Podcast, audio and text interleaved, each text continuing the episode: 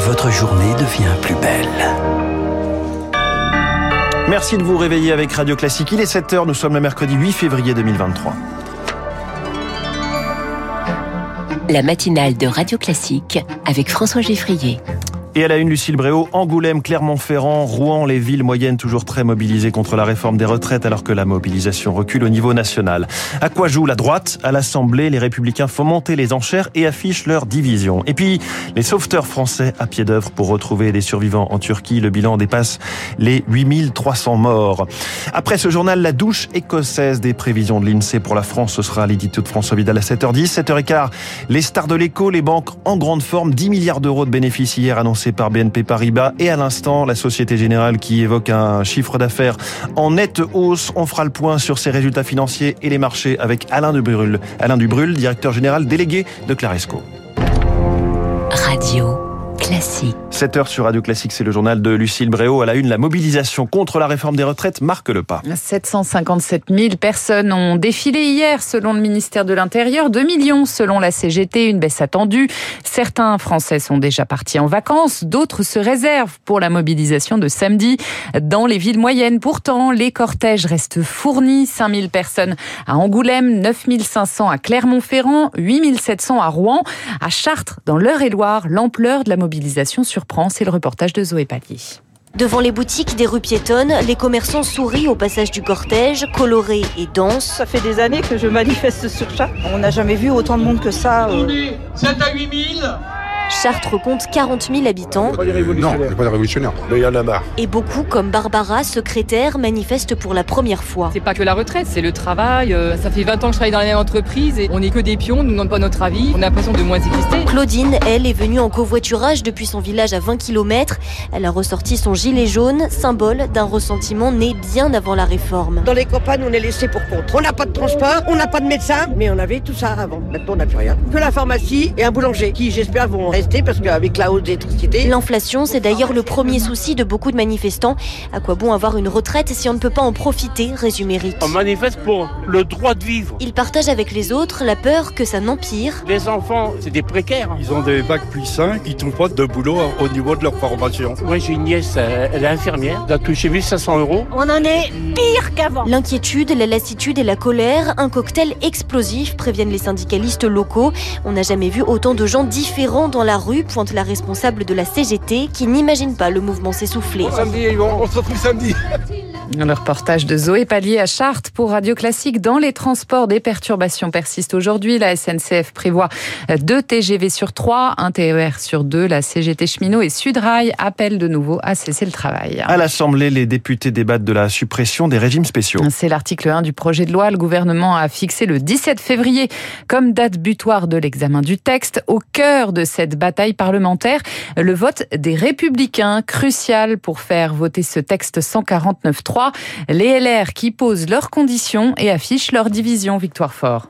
Le président du groupe LR, Olivier Marlex, avance ses pions sur les carrières longues. Le gouvernement a accepté de réduire d'un an les annuités pour ceux qui ont commencé à travailler entre 20 et 21 ans, d'accord, mais LR assume vouloir aller plus loin, 43 annuités pour toutes les carrières longues. Voilà la nouvelle négociation. Une autre bataille pour la droite qui doit servir à faire rentrer tous les LR dans le rang.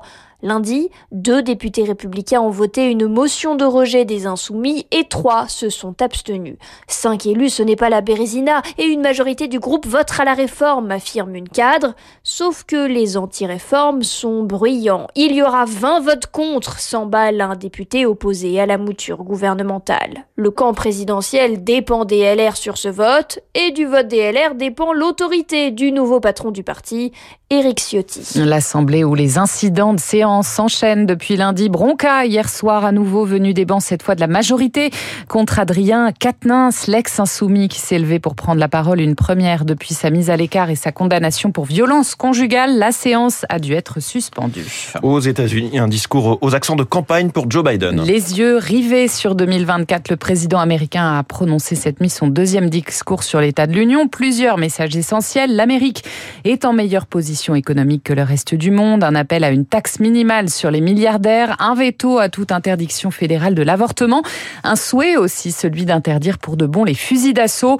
Dans le public, les parents de Tyre Nichols, ce jeune afro-américain mort après avoir été passé à tabac par des policiers à Memphis. Pour Joe Biden, l'Amérique ne peut pas se détourner du problème des violences policières. Nous devons nous montrer à la hauteur. Nous ne pouvons pas détourner le regard. Rassemblons-nous et finissons le travail en réformant la police. Agissons, c'est ce que m'ont dit tous les parents que j'ai rencontrés et qui ont perdu un enfant victime de violences policières. Joe Biden cette nuit devant le Congrès, Joe Biden qui accuse aussi les géants de la tech de mener des expériences sur les enfants pour faire des bénéfices. Il veut, je cite, les empêcher de récolter des données personnelles sur les plus jeunes. Les sauveteurs français à pied d'œuvre en Turquie. Alors que le bilan du double séisme s'alourdit d'heure en heure, plus de 8300 morts ce matin. La France a proposé l'aide de deux modules de recherche de sauvetage. Le lieutenant-colonel Stéphane G dirige l'une de ces équipes. Elle est composée de 64 sapeurs-pompiers. Ils sont partis de France hier après-midi. Sur place, il va falloir faire avec le froid qui complique le travail des sauveteurs. On va prendre contact avec euh, une autorité locale qui va nous indiquer euh, un emplacement euh, pour monter notre base. Et puis ce secteur, on mettra en œuvre nos équipes avec du matériel. On a également 6 mètres chiens, bien utiles dans la détection de victimes survivantes. On peut s'attendre effectivement à un bilan lourd compte tenu des données climatiques qui sont assez froides. Ça diminue les chances de survie. Ces contraintes climatiques, elles s'appliquent aux victimes parce qu'elles peuvent être victimes d'hypothermie. Donc plus, plus on aura un engagement rapide et plus on augmentera les chances de sortir des victimes vivantes. Un propos recueilli par Léonard Cassette et dans le drame, il y a aussi ces miraculés. Un bébé de deux ans tiré cette nuit des décombres d'un bâtiment en béton effondré. Il est resté coincé pendant plus de 44 heures. Et puis, c'était une figure de la lutte contre le sida. Le philosophe Daniel Defer est mort à l'âge de 85 ans. Compagnon de Michel Foucault, il avait fondé l'association AIDS en 1984. Merci Lucille Bréau. C'était le journal de 7 heures de Radio Classique. Vous revenez tout à l'heure à 8 heures. Prochain point, 7h30 avec Charles Bonner. Vous avez aimé euh, l'inflation en 2022 Eh bien, la saison 2023 ne va pas vous décevoir, hélas. L'édito de François Vidal dans un instant. Puis cette question, les banques sont-elles les grandes gagnantes de la hausse des taux Alain Dubrulle, directeur général délégué de Claresco, est ce matin la star de l'écho. Il est 7h.